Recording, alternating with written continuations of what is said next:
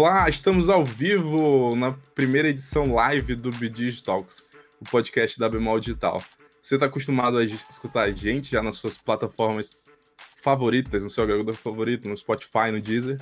E hoje a gente vai fazer uma versão live. Então, se você está escutando só em áudio, saiba que você pode escutar ele, escutar e vê-lo primeiro aqui no nosso canal no YouTube, youtube.com.br bemol digital. Agora a gente tem uma URL bonitinha. E nessa primeira edição a gente trouxe duas pessoas bem, bem legais para falar um pouquinho sobre o que rolou no mundo da tecnologia nesse mês de fevereiro. A Carol e o Lucas. Podem entrar, galera. Olha eles aí. Oi, Carol. Oi, Lucas. Oi, Beto. Oi, Carol. E aí, pessoal, tudo bem? Então vamos começar as apresentações. Uh, ah, para quem não me conhece, eu sou o Beto, sou videomaker da Bemal Digital, uh, faço parte do time de marketing e hoje vou estar aqui como host desse bate-papo. E eu quero que vocês se apresentem para o público. Carol, Lucas, quem quiser ir primeiro, pode mandar ver. Então, meu nome é Carol, né? Carol Duarte, vocês estão vendo aqui. E eu trabalho como Agile People no Bemal Digital. Estou aqui para a gente conduzir esse bate-papo, falar sobre essas notícias e aí. E é isso, vai, Lucas. Bem, eu sou o Lucas Silveira, gente, é, do time de cibersegurança aqui da Bemal Digital. E vamos conduzir esse bate-papo. Eu trabalho um pouquinho com a parte de resposta a incidente e, e pentest, treinamento de conscientização. E é isso. Vamos começar aí, gente. Show de bola. Eu acho que o, a gente pode começar falando do nascimento de uma rede social nova, né, que explodiu aí. É, já estava um tempo que, que não, a gente não tinha esse boom no, na comunicação. E aí veio uma rede social que é só de áudio, que é a chamada Clubhouse. Queria saber de vocês se vocês já acompanharam, se vocês têm no, no, no celular de vocês. A, a, até então, ela é uma rede social é, só para o sistema iOS e, é, e funciona aquele esquema de convite, né? Que nem o Orkut era muito tempo atrás. Sim, eu não cheguei a usar, né? Porque eu uso Android, mas tenho visto muito sobre as notícias dela ter estourado no mesmo nível do TikTok, né? Uhum. Foi, cresceu muito rápido, muito rápido, investimento entrando e, e acaba que não teve toda essa preocupação com segurança, né? Tanto é que já teve até notícias sobre falhas de segurança encontradas no aplicativo. É verdade. Eu, eu, queria saber um pouquinho da Carol, o que, que ela acha, o que, que ela sente quando, quando ouve falar dessa rede social, porque teve muito zoom, zoom, assim, do tipo, ah, ela não é tão inclusiva, porque, por exemplo, a gente tem pessoas que são é, deficientes deficiente auditivas e não podem usar o aplicativo. Aí eu queria saber de você quais são os, o que, que você acha de o que, que você acha que tem de pró e contra nessa, nessa nova rede social. Cara, eu assim, é, falando só uma outra questão, assim, que eu gostei muito dessa rede social, né? Eu uhum. tenho o iOS, no caso, tenho o iPhone e eu consegui baixar para utilizar, e também por convite, né? Então tem essas peculiaridades. Mas falando sobre essa questão da inclusão, eu acho que a galera que pensou em fazer o Clubhouse quando né, pensou na, no público, acho que não foi inclusivo, mas talvez essa não fosse a intenção deles também. Uhum. Então eles focaram em outro público, né? Mas eu acho isso um problema, não ser inclusivo para deficiente sensorial. Mas, em todo caso, assim, para o público que eles é, olharam, eu achei a rede social bem interessante, porque a gente consegue conversar, é como se a gente mandasse um áudio. Quem já teve experiência de participar do Clubhouse é como se a gente mandasse uhum. um áudio, conversasse por áudio com alguém, né? E a gente uhum. consegue conversar com diversos tipos de pessoa pelo mundo todo. Então, assim, ela não é inclusiva, mas eu acho que talvez essa não tenha sido a intenção deles, né, de olhar para esse público. Porém, eu acho isso um problema. Então, não sei como a rede social vai evoluir, mas a gente vai ver como vai ser aí também, como o TikTok estourou, né? Talvez uhum. vá para o Android também. Acredito que é bem capaz. Então, é Não deve demorar muito, né? Já que o público de Android é, é bem grande. E Lucas, aproveitar que você comentou aí que houve um problema de segurança, quer falar um pouquinho sobre? Bem, qual foi o problema de segurança? É, os chats privados, na verdade, não eram tão privados assim. Então o cara escreveu um programa e estava fazendo streaming do chat privado de todo mundo lá no site dele. Uhum. E, e, o comentário do CTO foi, foi, foi algo do tipo assim: é, Eu não considero isso uma falha de segurança. Só que se não é uma falha de segurança, por que está privado no chat? A ideia de privado não, não é, não, não, é ser restrito só para o público que tu quer que te conversar. Vários pesquisadores já, já estão já estão listando vários problemas de segurança da informação e privacidade nesse aplicativo. E, e eu acredito que só o tempo vai dizer se ele é seguro ou não, mas, mas eles vão, vão se adaptar sim. É, base de mercado, né? Como Esse é um problema. pode falar. É um problema de tecnologia porque os caras escrevem o programa, lançam ele para. deixam disponível, disponível para o público, só que tem uma série de, de coisas que eles não, não terminaram, tipo, é, algumas diretrizes de segurança. E aí o, a rede social acabou tomando uma proporção tão grande que isso acabou se tornando um problema, né? Porque era um público muito grande e nem tudo, nem, nem todas as features estavam redondinhas já para rodar. Tanto que, o, o, como na matéria diz, é, foi muito fácil para o cara pegar chats privados e streamar no site dele. Exatamente isso. É, o pessoal tem comentado muito disso agora, porque tá, tá um estouro dessa área de segurança de aplicação, né? Que os caras lançam muito aplicativo vulnerável, é, acaba virando uma empresa, virando uma startup e cresce tanto, e eles não têm tanta importância com segurança porque eles não esperavam crescer. E aí, na hora do boom, aí eles têm que ver isso aí, porque, porque hoje em dia a gente tem várias leis, né, como a GDPR na Europa e a LGPD aqui no Brasil, que eles são obrigados a, a a ter esse consentimento e a ter esse controle sobre esses dados, né, das pessoas. Tanto é que ah. Facebook, Google, todas essas empresas que são donas de todos os nossos dados respondem a processo no, na Europa por monopólio de dados. E aproveitando aqui que a galera já está acompanhando a gente na live, se você está assistindo a gente, pode deixar seu comentário aqui no chat e interagir com a gente. Daqui a pouco a gente vai comentar, comentar os comentários. então fique à vontade para mandar perguntas e interagir aqui com a gente no, no, nos nossos comentários. Quer falar alguma coisa, Carol, a respeito? É, a única coisa que eu queria comentar é que, assim, hoje a gente está vivendo uma cultura é, no mercado de tecnologia de a gente criar muito MVP, né? Então a gente só. Muitas vezes a gente pode pensar muito em lançar e a gente não está mapeando esses riscos também os usuários e tudo mais. Então, eu acho que o, o Clubhouse provavelmente está passando por um processo de aprendizagem muito grande também com essas coisas que acontecem para que eles consigam evoluir, né? Então, precisam olhar para essa experiência do usuário, para a questão de segurança também, essa questão da, da, da inclusão. Talvez, eu penso que é algo que eles com certeza devem ter mapeado, não é um público que eles queriam atingir inicialmente, mas talvez eles tenham que pensar como é que eles vão fazer isso daqui para frente, né? Se vão fazer, no caso, também. Dado o tamanho que, que, ele, que ele tomou, né? E aproveitar que eu tô com o Lucas, que é do nosso time de cibersegurança, a gente já deu algumas dicas nas nossas redes sociais de como se proteger, como ter os seus dados é, protegidos aí nas redes sociais. E eu queria que você falasse, Lucas, para a galera que está assistindo a gente, algumas é, trazer algumas boas práticas para a gente ter na, na internet para proteger os nossos dados. Bem, gente, vamos começar por senhas. Quem, quem aqui repete senha? Eu. eu tenho trocento, eu, tipo, eu tenho um banco de senhas guardado num bloco de notas, mas tem coisa que eu não consigo, eu preciso repetir, porque já, já minha criatividade já foi de, de senha nova. Eu aprendi não, com o Lucas, que eu não posso repetir senha. Exatamente isso, Carol. Eu vou te apresentar um gerenciador de senha, Beto. Lá tu gera aí, uma ó. senha de 12 dígitos, entendeu? Sem entender a senha, e tu já, já cadastra automaticamente em todos os teus aplicativos. Então tu tem uma senha diferente para cada aplicativo. Show de bola. Anotação sobre o teclado. tem o pessoal comentando aí. Olha, eu sou que nem a Paloma, eu também repito senha porque a minha memória é péssima, então eu tenho que, que usar a mesma senha em vários cantos. Tipo, eu tenho mais então, cinco senhas que eu repito aleatoriamente nos meus serviços. Mano, o negócio é que se vazar de um serviço, o cara acessa todos os teus outros. Então. Aí vai a segunda dica: autenticação de dois fatores. Tem no Facebook, tem no Insta, tem no YouTube, tem no, no teu e-mail, tem tudo. Ative em tudo. Essa eu, essa eu sigo. Todos os meus caso, serviços têm caso, ativação caso, dos fatores.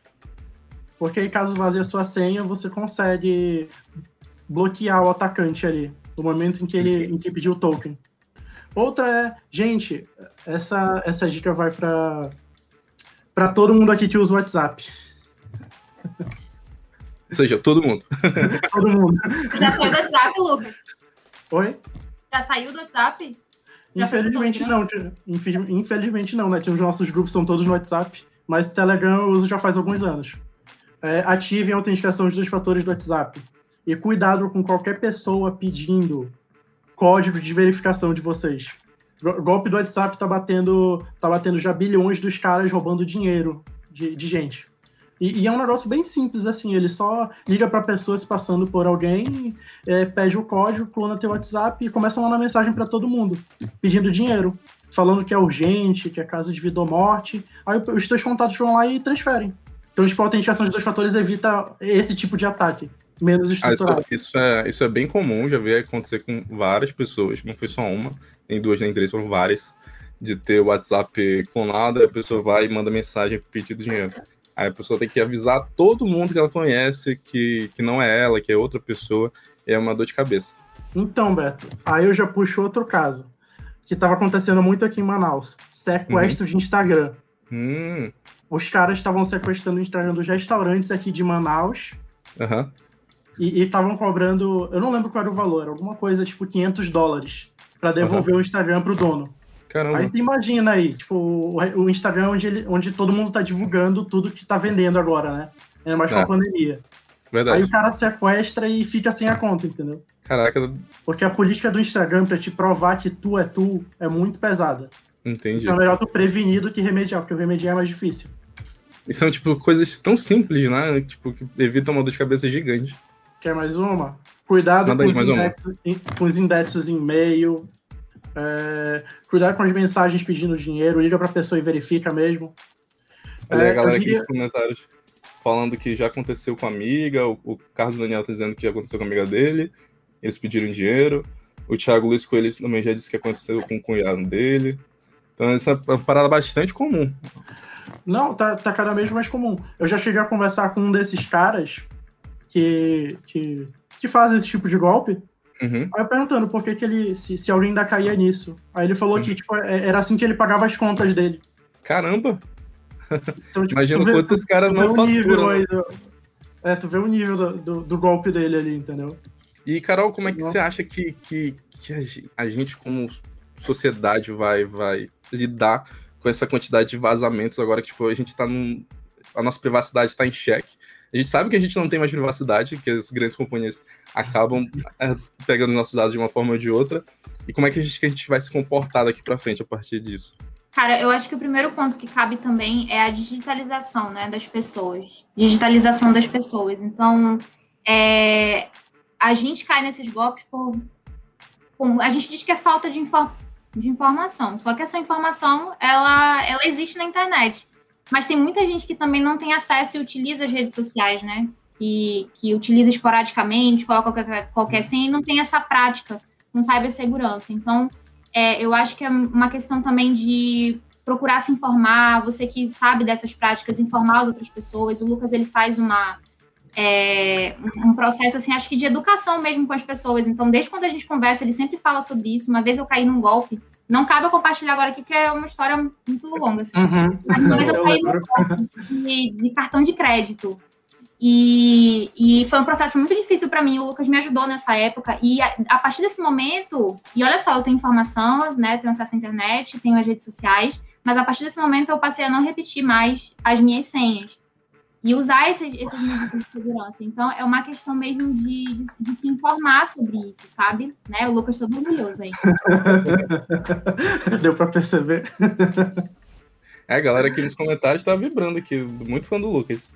E Mas- pra você que não conhece, não segue a gente nas redes- sociais, não só o Lucas, como todo o time de cibersegurança da Bemol Digital, tá, tem dicas lá, tem posts dando dicas de cibersegurança, de como proteger sua conta. Então segue lá a gente no Instagram, no Facebook, no LinkedIn, que a gente tá sempre postando conteúdo sobre cibersegurança.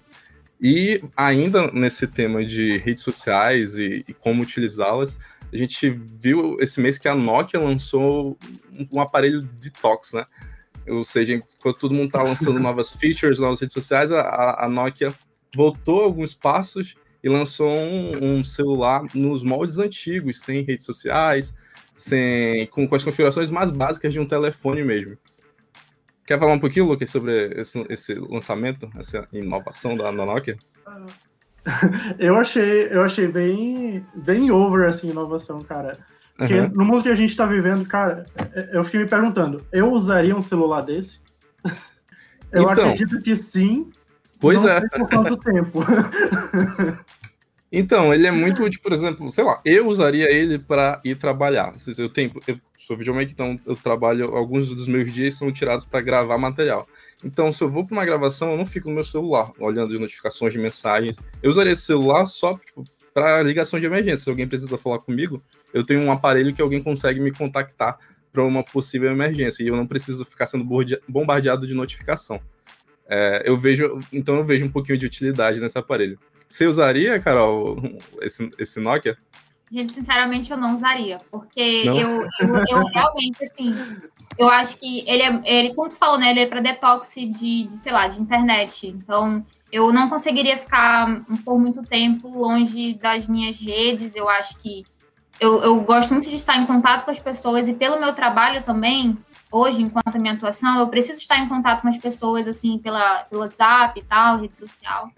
Uhum. Então, isso é, isso é importante para mim. Eu acho que eu não conseguiria usar, não. Nem, nem para um detox, Carol? Sei pois lá, é, olha, olha, deixa eu te falar. eu, é, eu não sei se eu conseguiria fazer um detox. Não no momento. A Carol de hoje não conseguiria fazer um detox. Não, mas o, mais legal é que na matéria mostra várias features e diz que ele volta com o jogo da cobrinha, que tipo, é o clássico do, do entretenimento dos Agora games, é o Snake. Agora eu mudei de ideia. ele tem um apelo aí nostálgico. Aí o pessoal troca as redes sociais pelo jogo da cobrinha. Aí continua no celular do mesmo jeito. Pois é.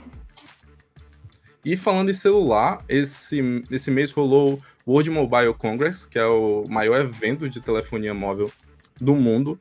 Uh, ele aconteceu. Aconteceu, deixa eu ver onde é que aconteceu. Ele aconteceu na China. Uh, eu queria saber se o Lucas acompanhou as notícias do, do, do desse congresso, Lucas. É, eu vi o congresso bem por cima, assim. Mas como eu trabalho com segurança, né, eu acredito que, que o meu lado de segurança apitou mais, assim. Que, uhum. Cara, todo mundo tem celular hoje. O celular hoje em dia, com todos os features que a gente está utilizando, é um computador portátil. O pessoal não sabe que celular pega vírus. Me diz aí quem, quem usa antivírus no celular. Quem, quem faz. É, Carol. Eu vi a mãozinha. a produção acabou de dizer que o evento aconteceu em Xangai. E aqui nos comentários o, o, o Serene, o filho, também ressaltou que foi em Xangai. Obrigado. Então, gente, o mesmo cuidado que vocês têm que ter com o computador, tem que ter com o celular também, entendeu? E o celular é mais permissivo, né? Porque a gente tá ali toda hora. O computador ainda dá um, um, um uma visibilidade pra gente maior do que o celular, né? Uhum. Então. É... Até perdi o, o, fio da meada, peraí. Você tá falando é. que a gente não tem antivírus no celular e que. Ah, é, que, que, os cuidados que a gente tem com o computador, a gente tem que ter com o celular também. Uhum. É, ano passado a gente teve um, um, grande número de trojans bancários, que são um tipo de vírus que, que se instala no teu celular, uhum. espera tu logar no teu internet banking e começa a fazer transação bancária no teu nome. Caramba. Então, tipo, inclusive, o, um, um, top 10 do, do mundo de vírus é brasileiro. Ele estava atacando mais de 200 países. Caraca. E ele fica rodando é. ali, no, no, mesmo com você não estando com o aplicativo aberto, só por ter feito ele login. Fica, não, ele fica em background. Uhum. Aí ele, ele identifica que tu abriu o aplicativo, aí ele começa a monitorar o que tu faz no aplicativo. Depois replica o que tu fez no aplicativo no teu celular. Caramba. Aí manda pra fora. Aí manda dinheiro pra, pra conta dele ou pra conta de um laranja. Isso é muito perigoso. mas, mas, Lucas, me explica um, um, uma coisa. A gente geralmente, quando tem um aplicativo, a gente tem. A gente recebe notificação quando, quando faz alguma transação, seja por SMS ou às vezes até uma notificação do, do aplicativo mesmo. E mesmo assim ele consegue fazer essas transações sem, sem deixar rastro? Não, ele faz a transação como se fosse tu. Então, hum. dependendo do aplicativo, vai aparecer lá a notificação. Você fez uma compra de tanto. Aí, aí alguns bancos implementam, né? Formas de segurança, sei lá. Tu não pode fazer tantas transações em tantos segundos.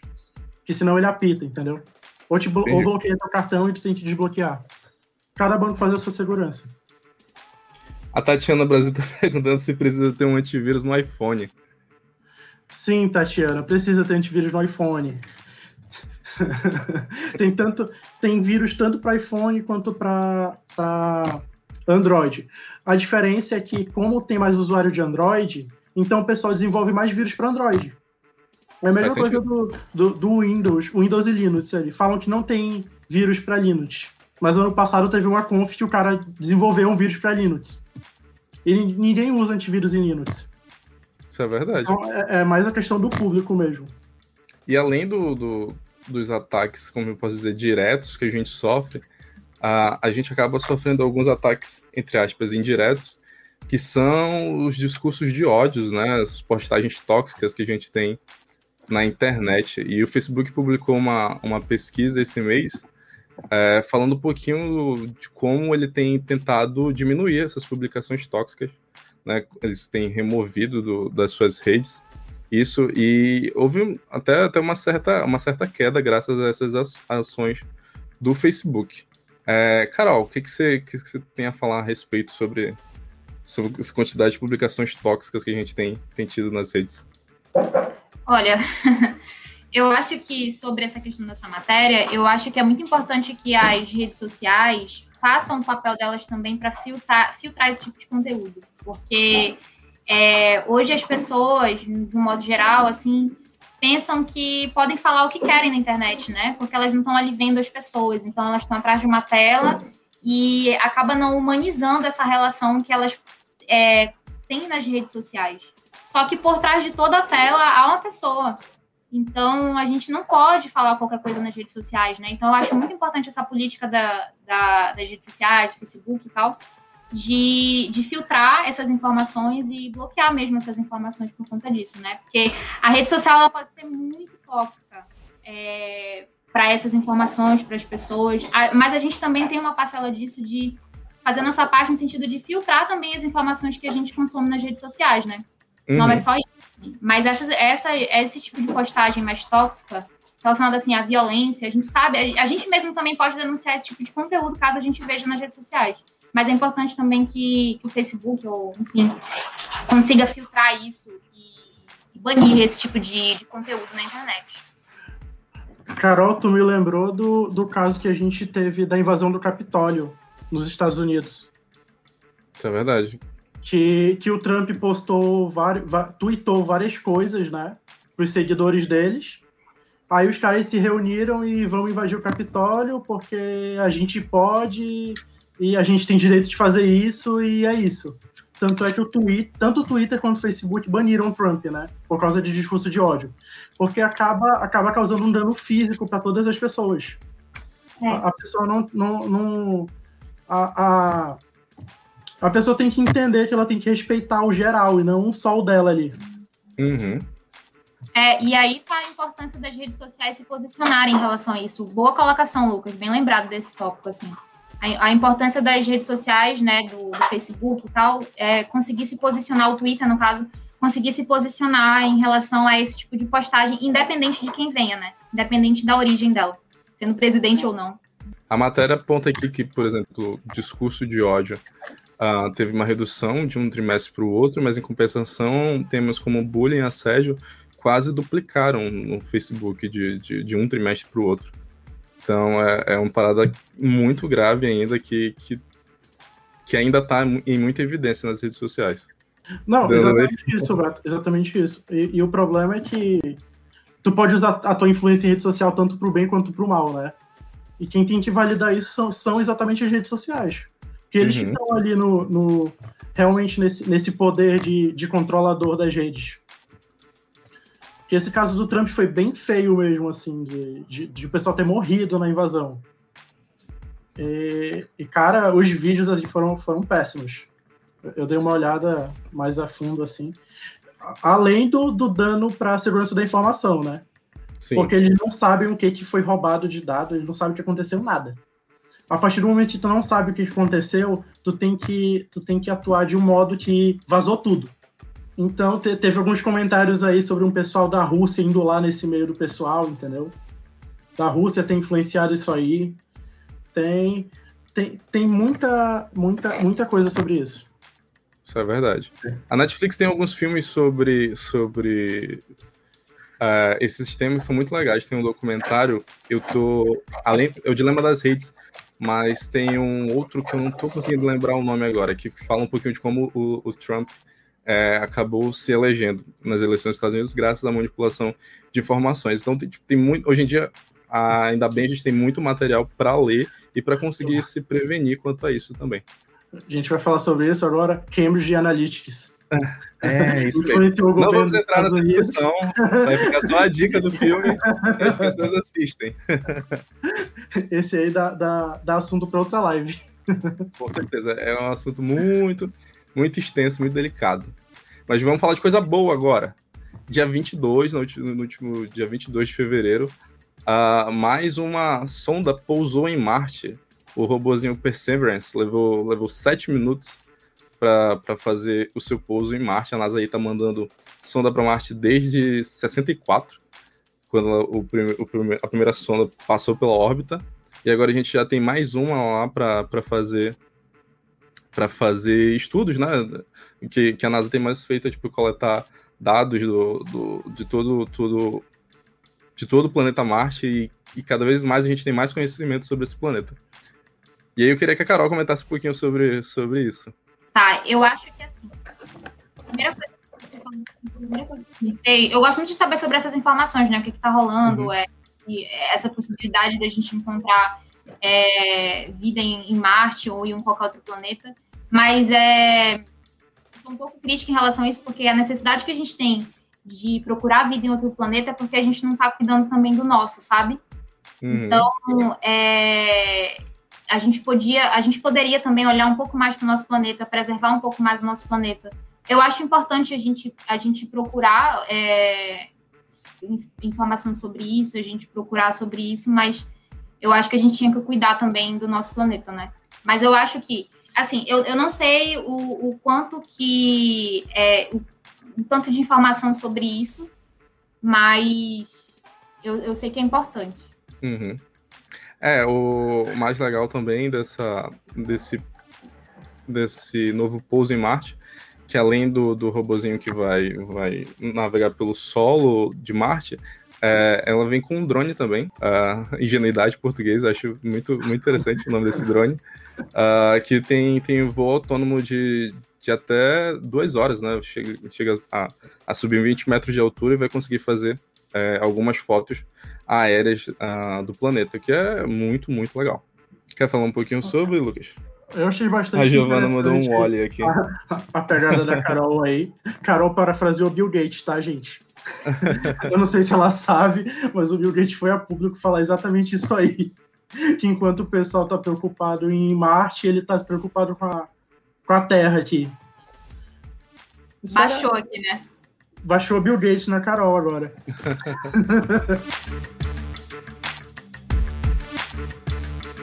Bom, gente, então é isso. Comentamos todas as notícias mais relevantes do mundo da tecnologia do mês de fevereiro.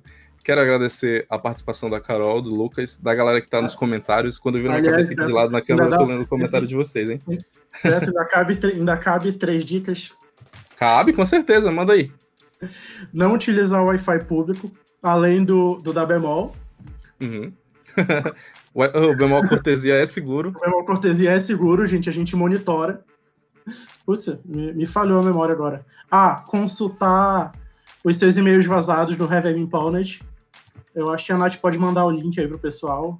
a gente, pode colocar, a gente pode colocar o link no comentário do vídeo depois. Aí a gente pina e a pessoa pode, pode checar. Pode ser. É, e o outro, consultar o serviço do BC novo agora. O que, que esse serviço faz? Tu consegue ver se alguém abriu uma conta no teu nome. O que é bem legal, né? Já que a gente teve Sim. vazamento de todos os nossos dados e agora de duas operadoras a chance de você ter os seus dados vazados é muito alta. E a terceira é, dica? Vai. Você já deu dois. Já foram, já foram três. Já foram três? Wi-Fi público, é, consultar e-mail vazado e serviço do BC. Ah, tá. Muito obrigado, Carol. Muito obrigado, Lucas. Obrigado a todo mundo que, que interagiu obrigado, nos comentários. Gente. Obrigado, é, Esse programa aqui vai estar disponível em áudio semana que vem. Então, continue acompanhando a gente no BDG Talks. Além desse programa, a gente faz outros formatos lá. Tem muito bate-papo legal, tem muito episódio interessante. Então, vá lá no seu agregador de podcast favorito, Deezer, Spotify, a gente tá em todo mundo, em todos, em todas as plataformas. Apple Podcast, é, são muitos, eu não, eu não sei falar tudo de cabeça. Mas procurem lá BD Talks, o nosso programa. E é isso, gente. Muito obrigado e até a próxima. Tchau, tchau.